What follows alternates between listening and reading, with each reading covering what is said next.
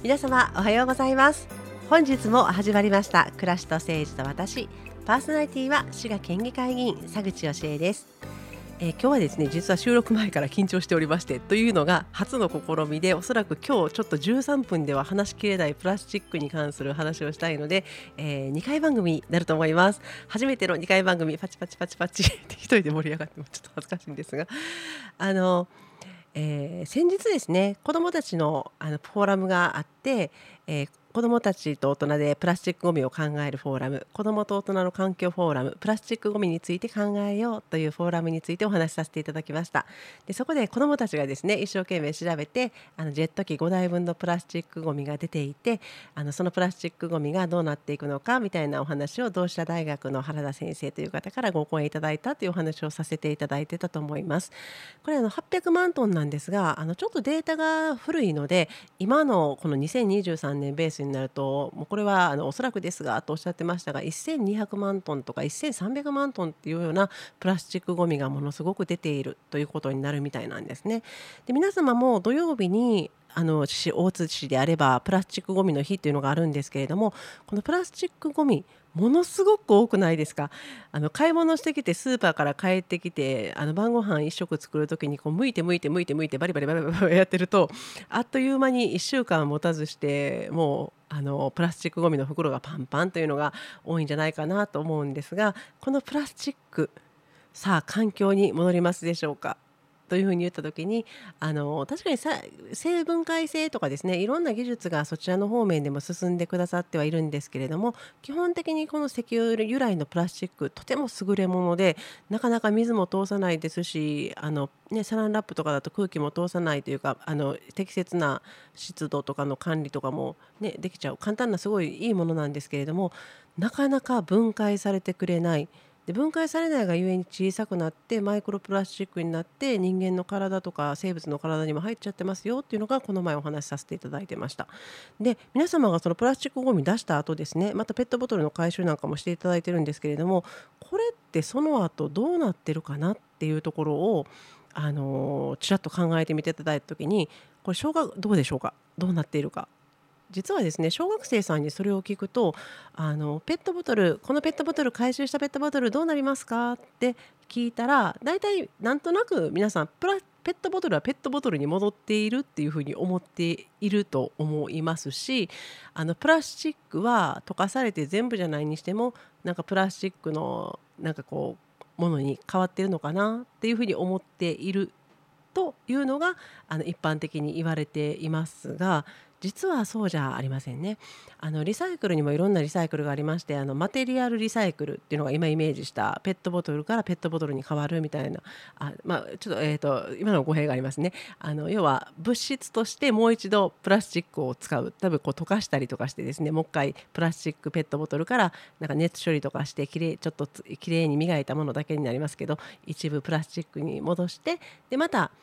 えー、ペットボトルに戻すっていうマテリアルなリサイクルとあとケミカルリサイクル。今日あのこのお話したいなと思ってるんですけれどもすごく科学の力で例えば原子の方までダーっと分解していって新たにプラスチックにする。そしてもう一つ日本はですねこれ海外ではなかなかリサイクルって認めてもらってないんですけれどもサーマルリサイクルっていうリサイクルもありますよね。あのサーマルリサイクルは、まあ、あの燃やしてその熱を利用するというような形でリサイクルを行うつまりあの集まったプラゴミいろいろ種類ありますけれどもそれが実はですねあの燃料として燃やされているみたいなのがサーマルリサイクルです。でこれやっぱりあの燃やしていますので石油由来のものを燃やすということで結局 CO2 出てるよねみたいな話になってくるので海外ではなかなかこれをリサイクルというふうには言っていない。じゃああのこのリサイクルの率どのぐらいずつあるかなっていうのをご存知でしょうか。これはあの、まあ、データがちょっと環境省とかが2020年のものになるんですけれどもあの先ほど申し上げたマテリアルリサイクルというのは21%ぐらい。でケミカルリサイクル。今日話したいなって言ってるのが実はあの3%ぐらい少ないんですねまだまだね。であと6割ぐらいがあのサーマルリサイクルというふうに熱で処理されているということになります。なのでペットボトルがですねあのペットボトルに戻ってるかなと思ったらあの必ずしもそうではないっていうことがあのまず一つ頭に置きながら聞いていただきたいんです。でそうこうしている時にですねとある嬉しいニュースが飛び込んできました。それはあのこれ新聞とかにも載っていたので皆様ご存知の方もいらっしゃるんじゃないかなと思うんですけどもあの環境に優しい制服を採用滋賀県守山中学校高校っていうふうに出たのをちょっと前に覚えていただいているでしょうか。9月の下旬ぐらいです。私これ見てすぐにですねああの件じゃないかって今日お話あ今日というかあのこの2回でお話しさせていただく話思い浮かんで実際そこだったんでちょっと飛び上がって喜んだんですけれどもあの何をどんな話かと言いますと、えー、滋賀県の森山中高が、えー、再生ポリエステルを一部使った、まあ、SDGs 制服採用しますよというお話のニュースだったんですね。あのまあ、ま環境によって特化してくださっている高校であのまさにふさわしいなと思って拝見してたんですけれどもこれがもともと例えばポリエステルとかはもっとプラスチック石油由来のプラスチック素材ですよね。ポリエステルからポリエステルを作るというあの新聞にも載ってたんで大丈夫だと思いますがあのリサイクル会社 J プランさんというところの会社での技術を使ってですねケミカルリサイクルを行った再生ポリエステルを使っているというニュースが出てきました。これ私ものすごく嬉しかったんですね、まあ、一部ということなんですけれどもあのこの J プランさんかつてはですね日本環境設計というお名前で、えー、活躍されてたんですけれどもこの日本環境設計さん時代に実は遡ること2021年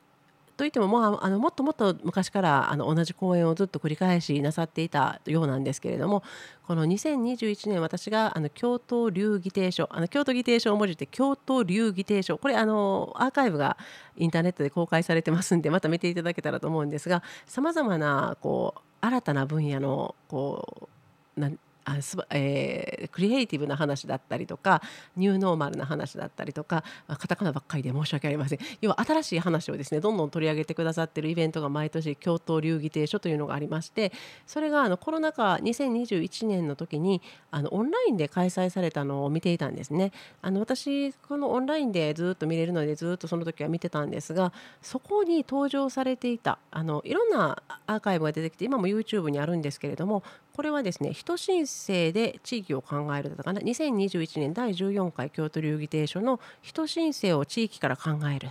あのちょうど人申請の資本論とかあの斉藤浩平さんの本が有名になった頃の時期だったのかなと思いますけれども人申請を地域から考えるという講座の中でこの J プラン当時あの日本環境設計の、えー、今会長ですね会長のえ、岩本さんという方がですねご講演なさっていてなんとポリエステルの服からポリエステルの服を作れるんですよ。ペットボトルはきれいにペットボトルにまた戻せるんですよって98%ぐらいとおっしゃってましたですかねすごい高い確率で戻せるんですみたいなことをあのお話しされていてなんて素晴らしい技術なんだって思っていたのが2021年だったんです。でそこからあの、まあ、あちこちでこう服から服を作れるって知ってますか？オリンピックあ皆さんが一番あの多分知ってくださるところはあのオリンピックの服ユニフォームとあとオリンピックのメダルっていうのがあの一滴の石油も使わずユニフォームができて1グラムのあの土から新たに掘った金とか貴金属を使わずあのメダルができたっていうことでニュースになっていたのでそなんとなく覚えてくださってるかなって思うんですがあれを作られた会社もここなんですね。でその会社がすごく素晴らしいと思ってたところに2年経って2023年のニュースでなんとあの自分の本当に近くの森山市のところでその制服を使ってその、え、再生ポリエステルを使った制服を使ってくださるっていうのでものすごく喜んだというのがあの9月の私でございました。であのなんかですねそれがもうしかもこのきっかけにちょうどあの森山中高さんが60周年なのであの岩本会長が来られて講演をされるというのであこれはもう岩本会長に会いたいということであのもうありとあらゆるなんか方面からいろいろ頑張りましてですねあの変なことはしませんよ。変なことはしてないですけどありとあらゆるこうあのところにお願いをしまくりましてでそしたら私の友人がちょうど岩本会長とあのをよく知ってる方と友人だということであの紹介と紹介と紹介みたいな形で頑張って、えー、ご挨拶を森山の方までさせていただいてきました。でお話の講演内容はですねあの岩本会長も15年間同じ話をしていますとおっしゃったんですけれどもアーカイブに近い内容をどうもされていたようです。ですがあのだんだんだんだんこう年々バージョンアップされてますので一度ですねこの京都流儀亭書の第14回人申請で地域を考えるを見ていただいてもしご関心あった方はまたあのぜひ聞いていただきたいと思います。でちょっと情報を、あの集めてましてあのこの人申請を地域から考えるとちょっと違うところもあるでしょうからまた情報を集めてその内容をですね来週ご紹介できたらなと思っておりますので、えー、またお楽しみになさってください。えー、これがですねすごい面白いなって思いますのが再生プラスチックこのケミカルの技術これ今まだ日本にしかないんですねなので世界からもオファーが来ていて大変だということみたいなんですけれどもこの技術は実は再生のこのプラスチック技術は世界平和なんだということを岩本会長はずっと一貫しておっしゃっています。なんで世界平和なんか急にハテナハテナってなられるかもしれないんですけれどもこの辺りのお話も含めて来週お話できたらいいなと思っています。